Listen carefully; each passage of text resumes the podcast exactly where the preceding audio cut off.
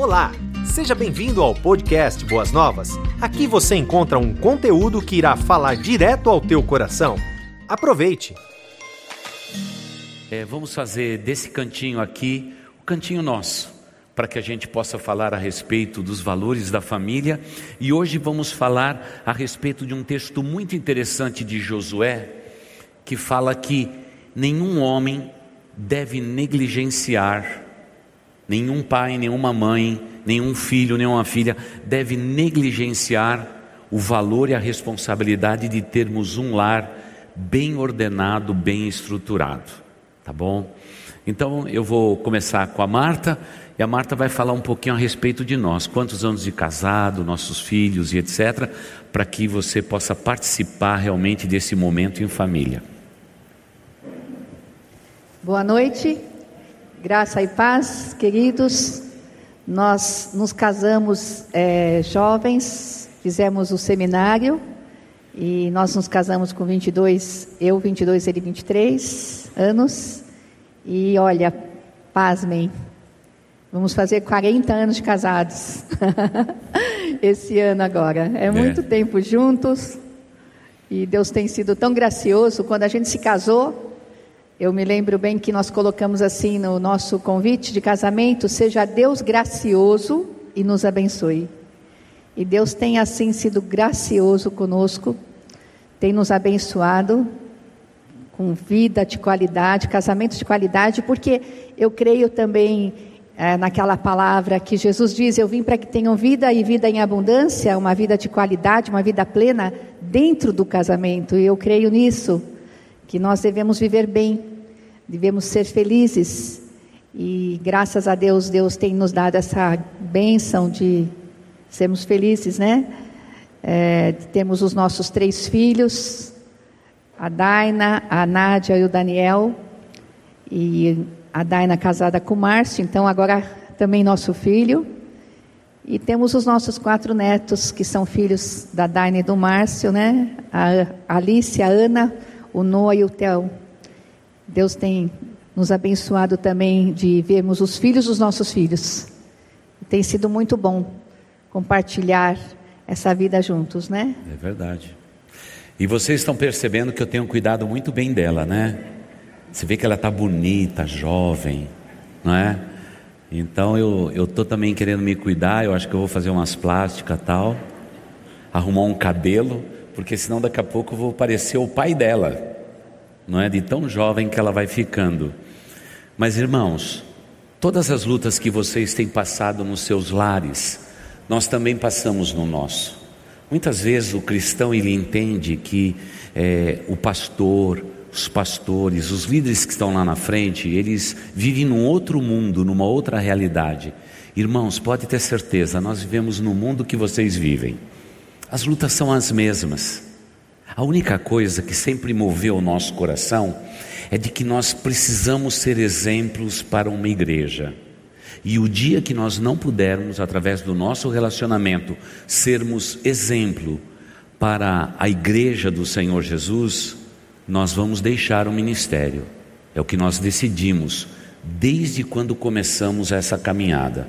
Nós não viveríamos de maneira nenhuma uma experiência falsa, hipócrita, de duas caras, de dois sentidos, porque nós somos líderes, sempre lideramos a igreja do Senhor Jesus.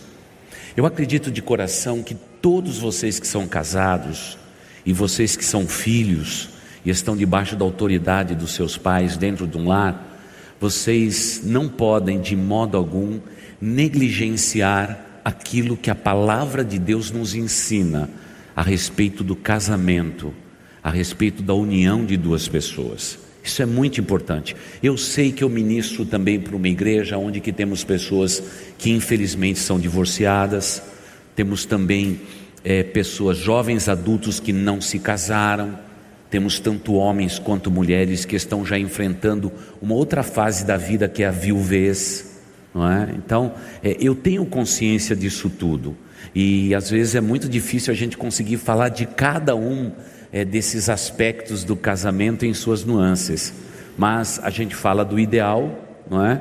E nem sempre o real fica pertinho do ideal, há uma distância. mas mesmo assim nós temos a certeza que os irmãos conseguem compreender o carinho e o zelo que nós temos que ter com tudo aquilo que Deus nos ordena. Então, eu vou começar antes da Marta ler o texto bíblico.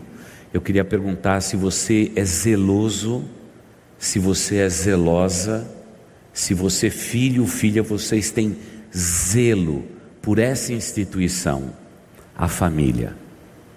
Nós temos que ser zelosos na vida, e sabe que eu percebo como pastor? Quando as pessoas são muito zelosas e criteriosas com o seu lar, elas também têm uma tendência de serem zelosas também com a igreja do Senhor Jesus, com os negócios que possuem. Parece que é uma coisa que é bem sintomática.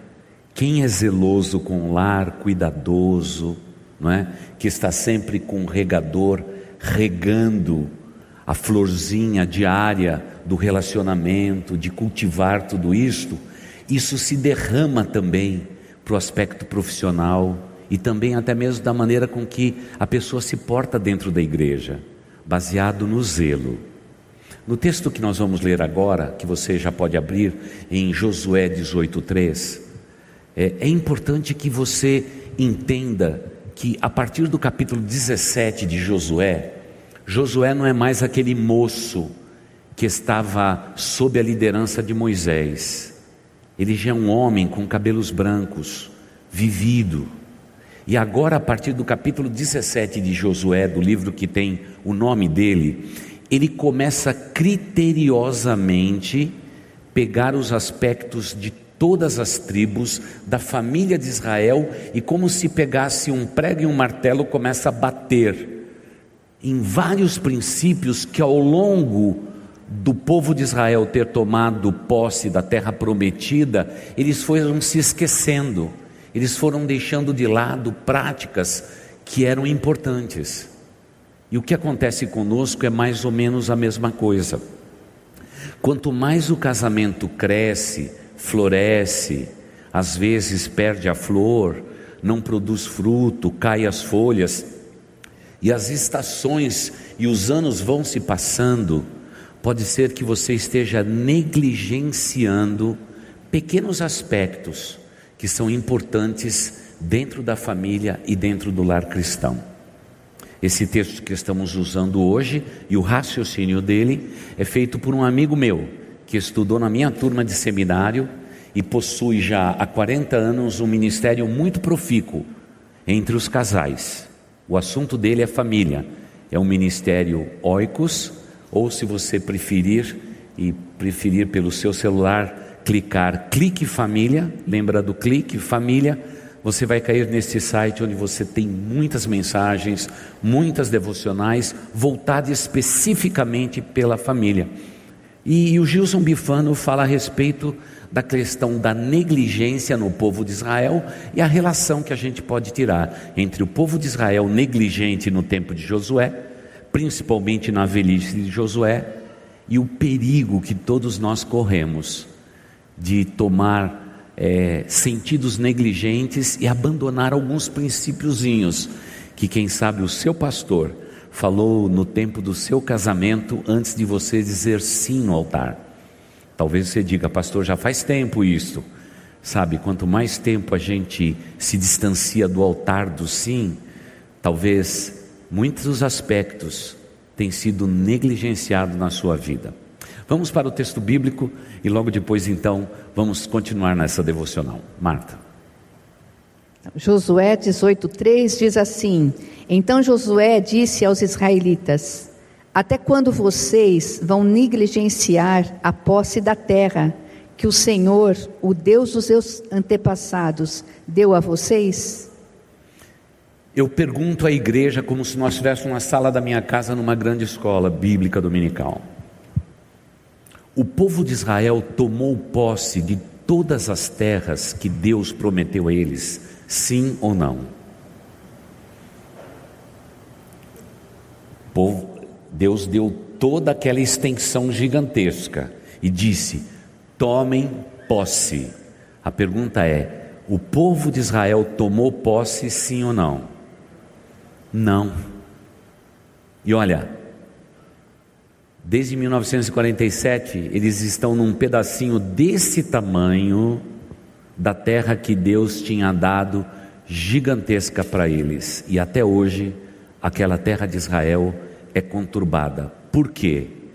Porque o povo negligenciou um princípio. Tome posse de toda esta terra que eu tenho dado a vocês. Deixa eu perguntar uma coisa para vocês, queridos. Vocês têm negligenciado princípios, valores que Deus tem ordenado para a sua vida no que diz respeito ao casamento, à formação de uma família, à estrutura de uma família?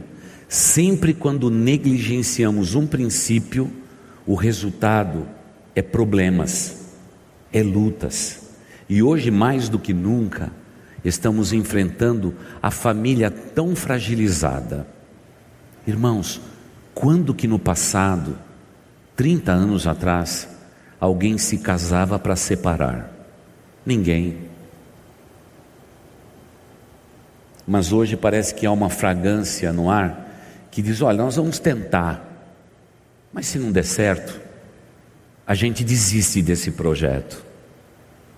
Até parece que é possível alguém assumir um compromisso no altar e deixá-lo de lado. Na nossa caminhada, nós cometemos alguns erros, entre eles a negligência. O meu amigo Gilson, ele diz o seguinte: o casamento é, na verdade, como um vaso de flor ou um jardim muito bonito que você tem na sua casa. Se você negligenciar o cuidado com esse jardim, com este vaso, com esta flor, com esta folhagem, o que, que vai acontecer? Ela murcha e ela morre. Se existe algo em que precisamos investir muito da nossa vida, é sem dúvida nenhuma o casamento. O casamento precisa ser nutrido todos os dias. Marta, dá ideia para esse povo bonito aqui de Boas Novas. Eu estou vendo muitos namorados aí que estão até agora pegando na mão da namorada. Já estou pegando aí os maridos que colocaram os filhos no meio, não é? E alguns outros casais que estão juntinho aí. Qual é a dica, Marta, que você dá para que os casais possam nutrir, regar esta plantinha tão preciosa que é o casamento? São tantas coisas e são pequenos detalhes, né, que fazem um casamento perdurar, ser feliz, ser leve. E eu estava pensando aqui na questão do amor e do respeito, que são tão necessários dentro de uma, de uma relação, não é? é? Respeito. Hoje a gente tem ouvido falar de tantas coisas difíceis que os casais estão passando, principalmente por falta de respeito. E a gente sabe que o amor é uma decisão quando a gente se casa, a gente decide amar, mesmo que é, as coisas se tornem mais difíceis, mas o respeito também é muito importante.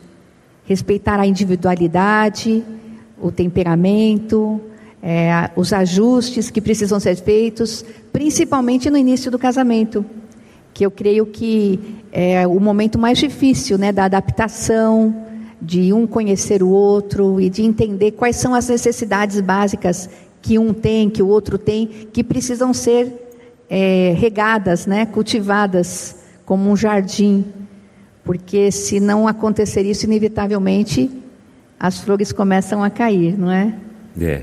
Nós temos dois vasos aqui, um florido e um não florido, só para ilustrar como é importante você regar, não é, a sua relação. E depois então eu vou pedir para Marta, ela que gosta tanto das plantas, para ela regar. Dias atrás a Marta trouxe um vaso e disse: Esqueci de regar, as folhas estavam todas caídas. Foi dramático. Colocamos perto da janela, regamos à noite, inacreditavelmente. No outro dia pela manhã, logo cedo, quando eu fui sair, ele já estava tudo certinho no lugar. Incrível, faltava só água. E muitas vezes o casamento é assim.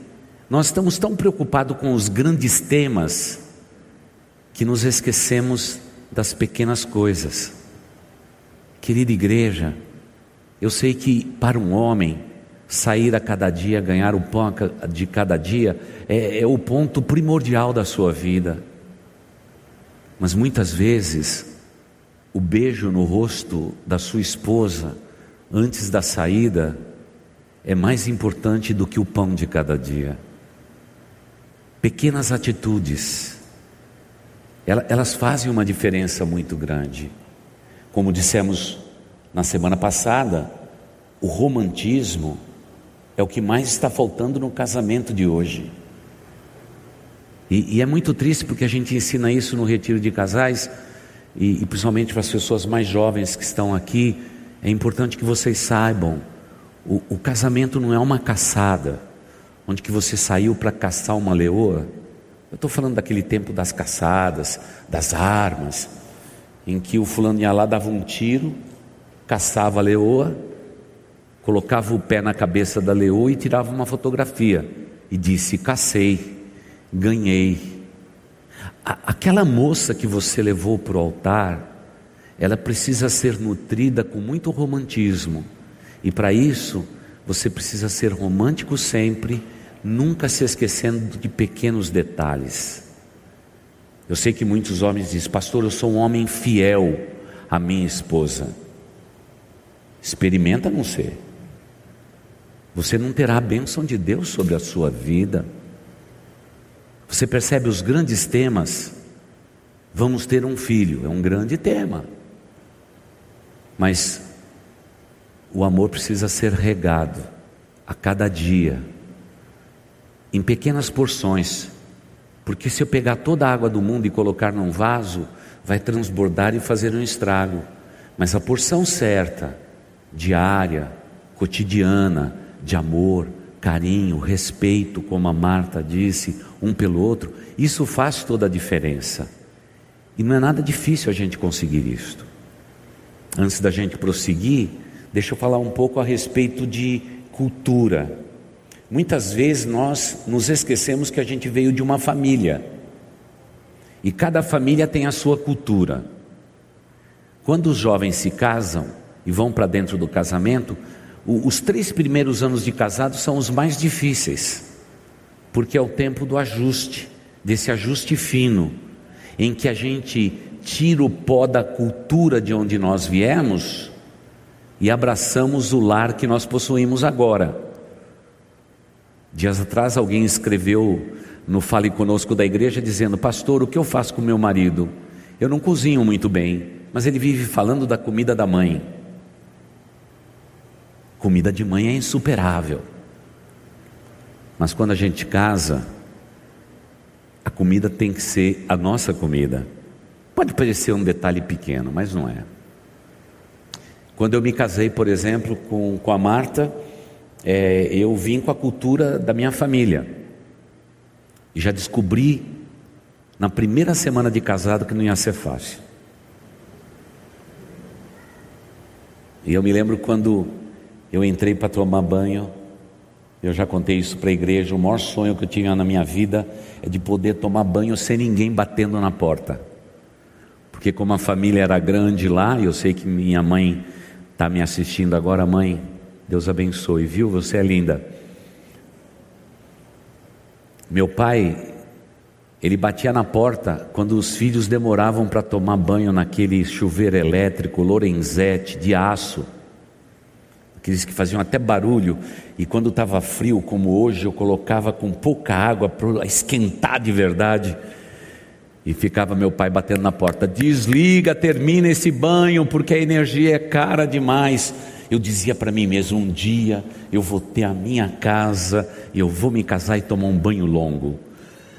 E eu sempre tomei banho longo, agora com esses catéteres pendurados aqui, o banho tem que ser curto, mas eu sempre gosto de tomar banho, eu converso com Deus, eu canto, eu falo. E lá fui eu, minha primeira semana de casado, no apartamento novo, com a minha esposa, eu dono do lar, chefe de tudo. Fui tomar meu banho. Tomei meu banho, saí, me enxuguei, passei desodorante, cheiroso, bonito para a esposa. ela vai tomar banho em seguida. Quando ela abriu o box, ela disse assim: Wagner. E tem uma linguagem do amor que é muito legal, né? Quando ela fala para mim, vá, não é para eu ir, é para eu vir. Ela está me chamando. Se ela me chamar de Wagner, tem um outro peso. Se ela falar Wagner Vailate, é um outro peso. Agora, se ela disser pastor, eu estou perdido. E aí ela chegou, olhou e disse assim: Olha, deixa eu falar para você como que a gente faz. Você tomou banho, você é todo peludo, caiu um monte de pelo. E ainda fui escolher uma casa que nós alugamos, que tudo era branco, parecia um hospital, as paredes brancas. E ela disse: Ó, oh, é assim que se faz. Ela pegou todo o pelo, jogou com, né, com o esguichozinho, né, o chuveirinho, colocou tudo num canto, esperou um pouquinho, pegou com um papel higiênico o pelo e jogou no lugar certo. Naquele momento eu disse para mim mesmo: Isso não vai dar certo. Eu confesso que eu queria reivindicar que eu era, naquele momento, o líder daquele lar e a quarta pessoa da Trindade. Quem mandava ali era eu. Mas o que, que eu podia dizer para minha princesa que eu demorei tanto para conquistá-la? Por que, que eu naquele momento teria esse tipo de raciocínio? O que, que eu fiz com a minha cultura? Porque lá era um menino atrás do outro na casa da minha mãe. Era assim, era, era um banheiro e era tudo por produção, irmãos. Era assim, era um atrás do outro sem parar e eu sei lá o que acontecia depois. A cultura. Muitas vezes, por causa da cultura, nós estamos negligenciando o território do meu cônjuge, o território dos meus filhos ou o território dos meus pais. Tudo isso tem que ser salvaguardado dentro do casamento, porque caso contrário a gente vai entrar realmente em atrito. E é claro que eu continuei tomando banho e tomando bastante cuidado. Mas na primeira casa que a gente tinha, eu queria pegar o chuveirinho e mandar tudo para o ralo. Mas teimosamente, o pedreiro errou no projeto. Tinha uma saliência entre o piso e o ralo. Não tinha jeito. Eu tinha que me lembrar todos os dias que para amar essa moça eu precisava cuidar de um detalhe pequeno, mas muito importante para ela. Quais são os detalhes pequenos que existe no relacionamento seu com a sua esposa? No seu relacionamento com seus filhos e que precisa ser respeitado. Por favor, não esteja negligenciando isto, porque às vezes retirar uma pequena folha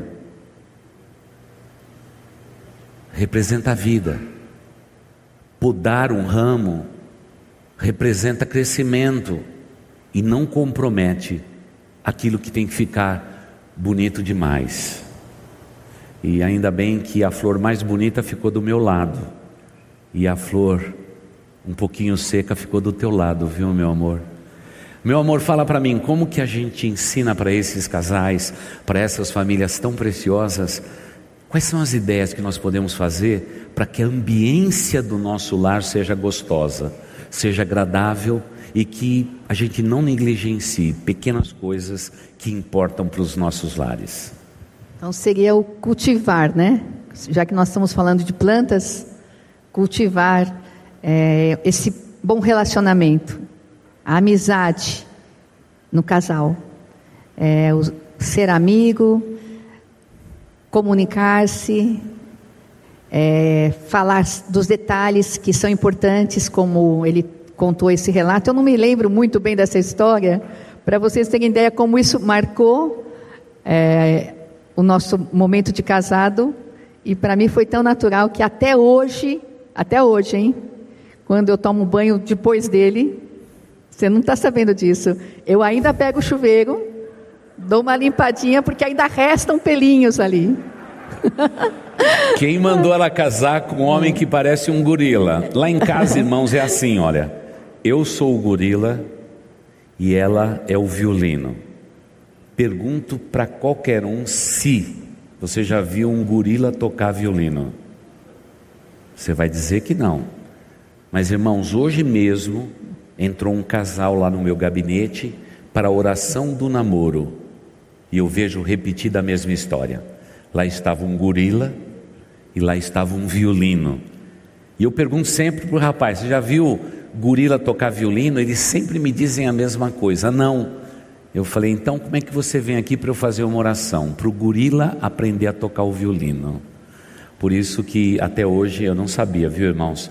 Eu vou caprichar no chuveirinho. Então. Viu? Porque acho que ele não mim, tem feito não muito bem. nada, mas E aí eu pego o chuveirinho e tiro todos os menino, pequeninos pelinhos para ficar limpinho. Mas a aceitação, né, dentro do casamento é importante, porque como nós viemos de culturas diferentes, e também quando a gente se formou no seminário, o seminário marcou muito a minha vida. Eu estudei num colégio internato feminino, quatro anos, de uma direção americana, no Rio, o IBER. E lá também eu aprendi assim, esses detalhes que são importantes na casa, é, na limpeza. Isso foi muito forte. E logo depois do seminário nós nos casamos. Então, esses detalhes da cultura são muito importantes. O jeito que nós olhamos, que às vezes são diferentes, né? Até teve um retiro de casais que a gente falou muito sobre isso, que a gente é, vê rosa e o marido vê azul, e muitas vezes nós precisamos trocar os nossos óculos. Eu tenho que olhar o mundo também do modo azul, e você tem que olhar um pouquinho o mundo do lado rosa, o lado feminino, para a gente poder se entrosar bem dentro do casamento. Então, cultivar isso é na questão do respeito. Porque se a gente chega e fala, olha, isso está me incomodando, você pode fazer. Eu creio que esse respeito, essa troca, de dizer, ah, se te incomoda, eu vou fazer, mesmo que eu não concorde com isso, eu acho que isso é importante, porque senão os atritos vão vir, as folhas vão começar a cair, e são coisas pequenas, né, que vão construindo e vão solidificando um casamento aí com tantos anos. É Por isso que eu reafirmo, a adaptação de um casamento nos primeiros dez anos são difíceis, porque tenho todos os ajustes, é, os filhos chegam, e a gente às vezes passa pelas crises, mas a gente consegue superar. E eu, falando de plantas, eu tenho uma planta que eu já comprei no Dia das Mães do ano passado, a gente já estava em pandemia, é uma folhagem verde, e ela é interessante. Ela veio num, num, num vasinho assim de vime, como essa cadeira, e você sabe que eu não cuido muito bem dela, não, porque ela consegue ir muito bem. Mas se eu deixo de colocar água, ela começa parecendo que ela está morrendo. Aí eu falo, nossa, já faz alguns dias que eu não coloquei água. Eu levo lá para minha cozinha e coloco água. É só colocar água, as folhas começam a se levantar. Então você percebe que é, essa planta já tem um ano e ela tem se superado. E o casamento é assim também. Às vezes a gente até deixa de cultivar bem, mas a gente, um pouquinho de, de bom senso, é, voltar a pensar naquilo que é importante dentro do casamento, colocar de novo aquela, aquela magia, né? é, de querer agradar um ao outro, é, de entender os temperamentos, porque sem dúvida nenhuma, quando eu era jovem, a gente ouvia muito na igreja falar assim: os opostos se atraem. eu até comentei com o Wagner agora, depois de tantos anos de casado, será que é verdade essa frase? Porque nós somos os opostos, eu e ele, nós somos muito diferentes. E a gente teve a, a, os nossos acordos para que a gente, mesmo sendo oposto, pudesse ser parecidos. E agora, depois de tantos anos, a gente, creio que estamos nos dando bem, né? É, acho que sim. Eu acho que a gente tem vencido muito, né? Não, irmão, os desafios do casamento. casamento é muito gostoso, é uma bênção é. que Deus nos deu e E eu queria também lembrar a importância, principalmente para vocês pais, é, que ah, corre muito hoje que um pai, para poder realmente cuidar muito bem dos seus filhos, tem que ser muito amigo dos seus filhos. Deixa eu contar uma coisa: filho é filho, pai é pai. Nós não podemos inverter essas coisas. Filhos precisam de pais. E a gente tem que ocupar o nosso lugar. Mas o que nutre o relacionamento com os nossos filhos é a boa comunicação. A boa comunicação. A gente tem que conversar muito, a gente tem que conversar sobre tudo conversar não só aquilo que é virtuoso, mas também os nossos defeitos. E, e, uma das coisas que é muito importante, até no contexto do povo de Israel, povo de Israel ganhou uma grande porção de terra para ocupar. Mas o que o povo de Israel fez? Ah, a terra é tão fértil, a terra é tão boa, a terra produz em grandes quantidades, por que, que a gente tem que ocupar todo esse território? Então, muitas vezes a nossa negligência é que Deus tem muito mais para nós dentro do casamento do que aquilo que eu imagino. Muitas vezes a minha perspectiva a respeito do que eu preciso da minha esposa, dos meus filhos, do meu lar, é menor do que realmente é. E a semelhança do povo de Israel, a gente daqui a pouco os inimigos começam a avançar no território e começam a nos oprimir numa pequena porção de terra até que um dia Israel desapareceu. E por uma, por uma decisão mundial, o Estado de Israel foi restabelecido. Olha que circunstância que o povo de Deus passou, mas por pura negligência.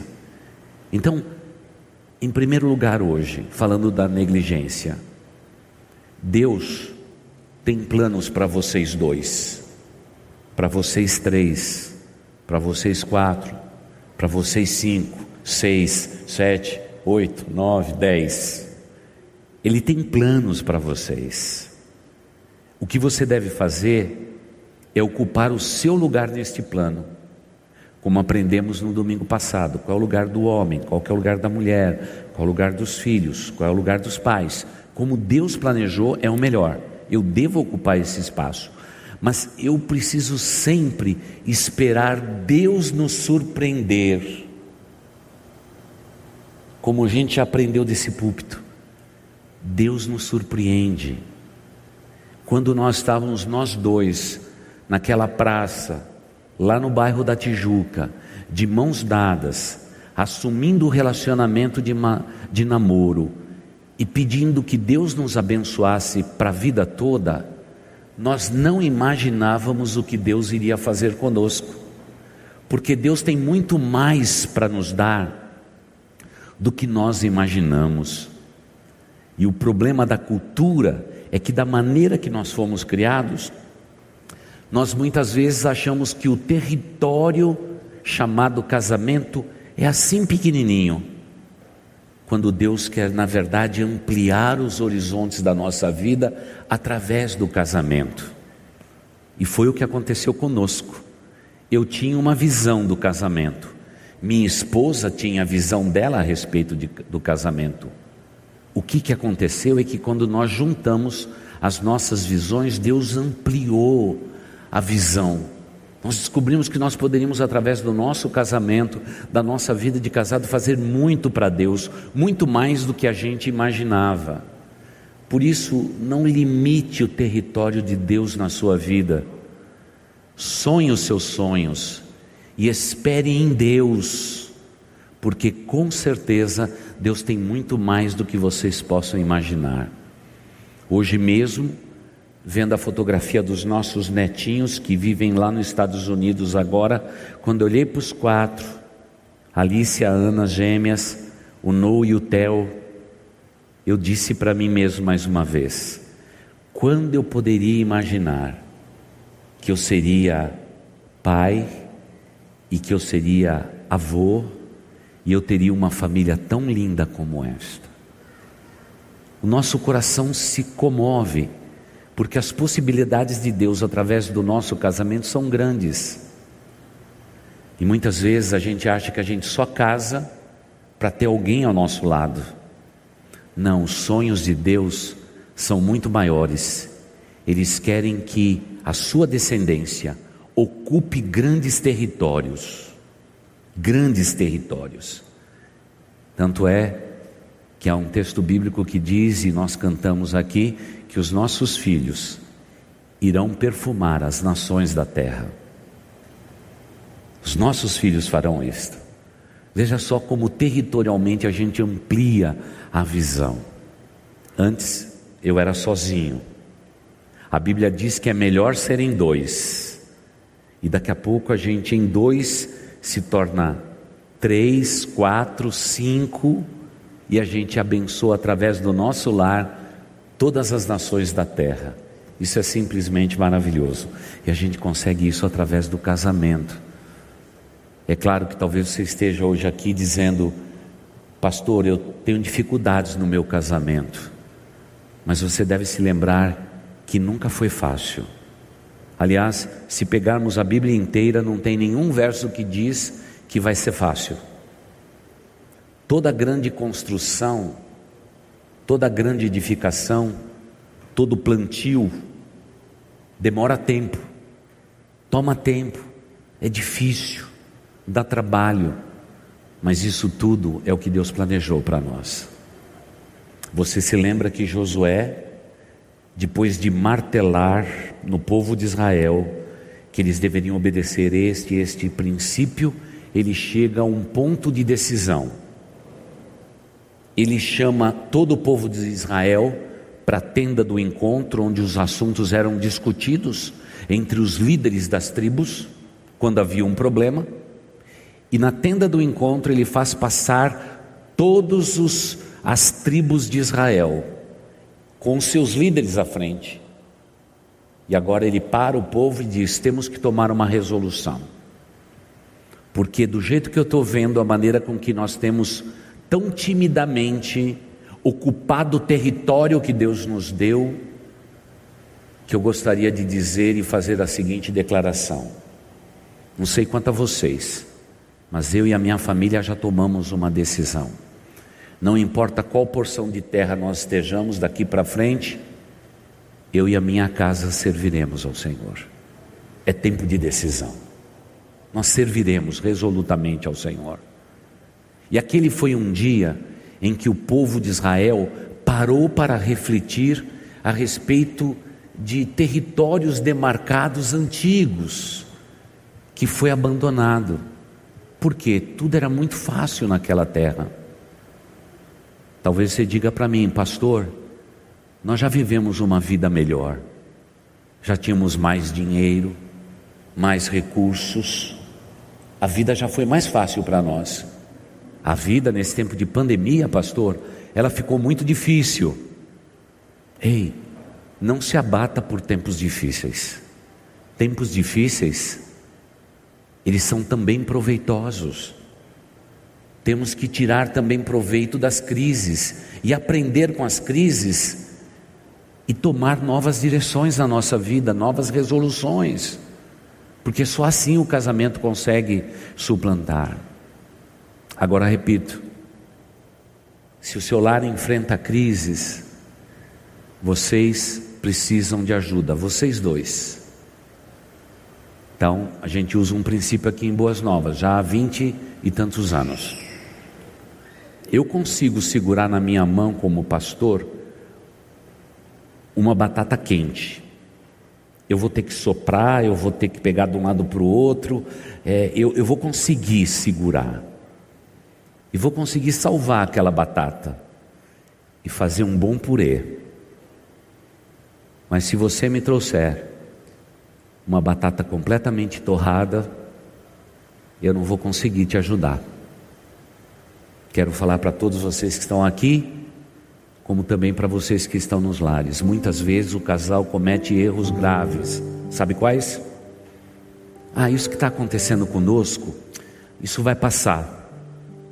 Aí a relação vai pior.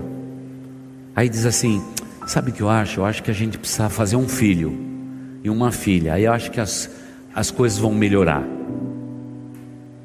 E as coisas não melhoram. E daqui a pouco, vocês estão falando em separar-se. aí a batata já torrou. Não dá para fazer mais nada. Queridos irmãos, é tão lindo quando um casal diz: Nós precisamos de ajuda. Nós precisamos de ajuda. A maioria dos casais dizem assim: Pastor, eu nem vou preocupar o pastor ou os pastores da igreja, porque isso é uma coisa que nós temos que resolver. Você não imagina o quanto é poderoso quando recebemos o aconselhamento bíblico pastoral de alguém neutro das nossas lutas e das nossas dificuldades. Você não será diminuído ou diminuída por chegar à conclusão que você precisa de um aconselhamento. Pelo contrário, nós pastores passaremos a admirar mais vocês, porque diferente de outros casais que deixam o casamento rolando ladeira abaixo até tudo está destruído e a gente não consegue pegar os fragmentos, os pedaços das pessoas, porque um casamento destruído machuca demais. A solidão é dura. Mas se você é casado, eu quero fazer um apelo a você. Lute pelo seu casamento. Não negligencie, não negligencie aquilo que Deus planejou para você. Ele planejou coisas grandes através de vocês dois e da sua descendência. Eu fiz uma anotação aqui e anotei em amarelo para repetir com vocês. O que esperar de um casamento onde há palavras de afeição, de carinho, de dedicação, mesmo que os dois sejam diferentes? Querida igreja, nós temos andado pouco de mãos dadas. Eu vejo aqui na igreja às vezes e reparo. O varão vai na frente, a varoa vai atrás, as varinhas vão tudo atrás. Ei, meu irmão, gorila de Jesus, pega teu violino, dá a mão para ela é romântico. Ah, pastor, dar a mão é uma coisa que a gente já esqueceu faz uns 20 anos. Pois é, talvez a plantinha já começou a secar. Puxa vida, minha irmã, dá um beijo no gorila. Ah, isso move o coração do seu marido. Um beijo. Olha, eu não fiz nenhuma pesquisa, mas vocês se beijam? Americana é diferente da gente. Nos Estados Unidos, eles dizem que depois de 30 anos de casados, os beijos são, são trocados esporadicamente. Coisa de gringo. Aqui no Brasil todo mundo se beija o tempo todo. Agora, por favor, meu irmão, porque homem, quando a gente fala de dar a mão e dar beija, fica assanhado. Não, não é a conotação sexual que eu estou falando, que é necessária também. A gente pode falar numa outra ocasião. E agora eu vou anotar aqui alguma coisa que elas gostam. Presentinhos inesperados. Agora não vale dar um jogo de panela para ela no dia das mães. Presentinho inesperados, daqueles que é surpresinha. Minha irmã, uma comida surpresa enche o bucho desse homem, faz um bem, principalmente a comida que ele mais gosta. Um mimo uma oração de fé fora de hora. Muitas vezes, ajudar o seu cônjuge a lavar a louça faz toda a diferença. Hoje nós pedimos para a turma tirar fotografia. Aliás, todos vocês estão convocados. Pare no painel e tire a fotografia. Tem dois cartazes que eles viram e viram quatro mensagens. nenhuma está escrito assim: o filho vai segurar e diz assim: Vou lavar a louça hoje para mamãe. Eu vi poucos filhos virar aquela lá e dizer: Essa eu não quero, não, pastor. Eu acho de verdade que o casamento está acabando, não por causa dos grandes temas, mas por causa dos pequenos, pequenos detalhes, que são importantes. Sem olhar para sua esposa, deixa eu perguntar para você: qual é o sapato dela? Eu sei o sapato da minha esposa.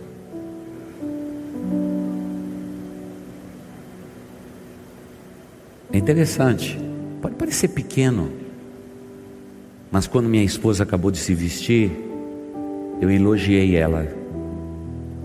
Você elogia sua esposa? Você elogia suas filhas como elas estão vestidas? Ah, se um pai soubesse o quanto que uma filha ela é apoiada nos valores emocionais dela quando elogiada pelo pai. Quanto que uma mãe ao elogiar um filho da maneira com que ele pensa, da maneira que ele está vestido, como isso faz um bem muito grande. Você percebe? São pequenas coisas. E muitas vezes nós nos admiramos quando vamos num jardim bem bonito, florido, vemos as borboletas visitando aquele lugar, os pássaros por aquele lugar, ou quem sabe possamos contemplar naquele jardim frutos lindos. Sempre quando você encontrar essa cena, sabe o que vai acontecer? Tem um jardineiro tem uma jardineira cuidando daquele jardim. Ele não nasce espontaneamente, ele precisa ser cultivado. Há um pensamento de Bárbara Russell Scheser que diz assim: o casamento é como um jardim, cuide dele com capricho, molho, tire as ervas daninhas, tome medidas necessárias contra os insetos que prejudicam a saúde desta planta. E você terá um jardim, um jardim luxuosamente florido. Você poderá ter frutos, legumes para que você possa usufruir. No entanto, se você deixar de regar um dia, todo o projeto do seu lar corre o mesmo risco.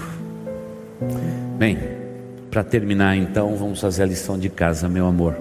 Você que gosta, a turma comprou muito lindo isso aqui, viu? Aqui nessa igreja, a melhor coisa de ser pastor dessa igreja é que você pede, a turma faz.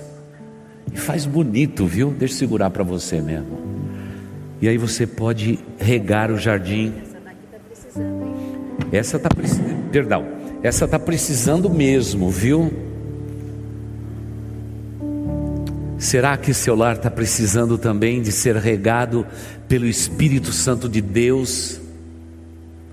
Ou quem sabe o seu lar esteja em flor e você vai dizer, numa noite como essa, pastor, eu preciso dar manutenção a tudo isto. Qual é o vaso que você escolhe? Talvez você diga, esse florido, pastor. Mas talvez, na verdade, o seu lar esteja todo comprometido, precisando ser regado por oração, por preces, por pequenas atitudes, por romantismo.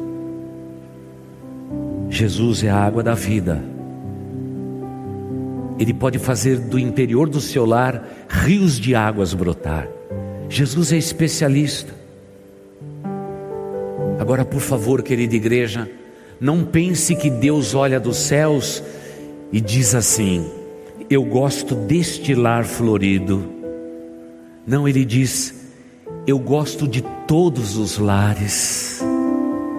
Eu vou nutrir este para que ele dê frutos em centenas e milhares. mas eu vou continuar esperando que atitudes sejam tomadas para que esse lar possa florescer. E se seu lar está deste modo, você precisa de ajuda. Procure ajuda. Não tem nenhum problema de dizer. As folhas estão secas. As folhas já murcharam e caíram. O nosso Deus pode te ajudar a que o seu casamento e o seu lar seja semelhante a esse vaso mais florido para a glória de Deus. Talvez você diga, pastor, o senhor não conhece a minha esposa, você não conhece meu esposo, talvez eu não conheça mesmo, mas eu conheço o Deus que é o Senhor desta igreja e é o Senhor da relação de vocês dois. Eu conheço Ele, e quando eu olho para Ele, eu estou certo que até as coisas mais impossíveis são possíveis para aquele que crê. Eu quero fazer um convite a você, meu irmão, minha irmã, para que você hoje volte para o seu lar. Coloque a criançada tudo para dormir. Prepare um chá e um café gostoso. Não vai lá para a cama para discutir a sua relação, tá bom? Como a gente aprende nessa igreja, há mais de 26 anos, cama é lugar para descanso e prazer, não é para discutir a nossa relação. Olho no olho, digam nesta noite: o que, que nós podemos fazer para que o nosso vaso floresça e agrade a Deus? Tenha uma conversa sincera a respeito disto. E se em qualquer momento vocês precisarem de ajuda, nós estamos aqui para ajudar vocês. Você pode fazer uma ligação remota falar com um dos nossos pastores, tá bom? Uma videochamada através do WhatsApp, tão fácil, dá para bater um papo, dá para conversar. Quem sabe marido e esposa possam estar do outro lado e serem orientados e aconselhados. Nesse tempo em que as estatísticas dizem que o casamento está em colapso depois de tanto tempo de pandemia. E com isso eu concluo. Crises fazem com que os lares demonstrem o que eles têm de melhor e pior. Toda crise é assim. Demonstra o que uma nação como a nossa tem de melhor e de pior. Porque a crise expõe os atores de uma nação e expõe também os atores que estão dentro de um lar. E como a gente tem falado desde a semana passada,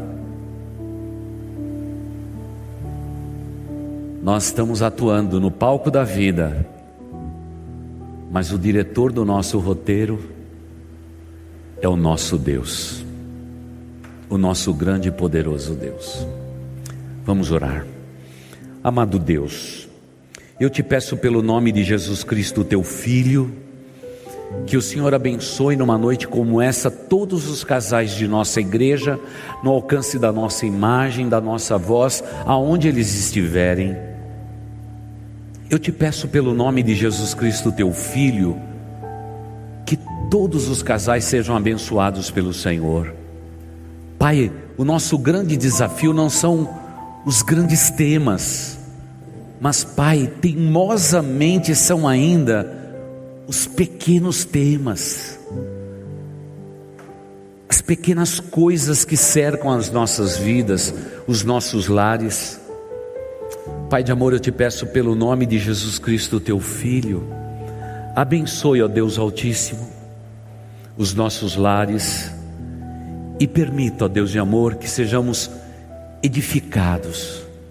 Pai de amor, que nesta noite a água do teu espírito seja derramada sobre os nossos vasos, principalmente por aqueles lares e por aqueles vasos que estão com as suas folhas, as suas flores, os seus frutos morrendo.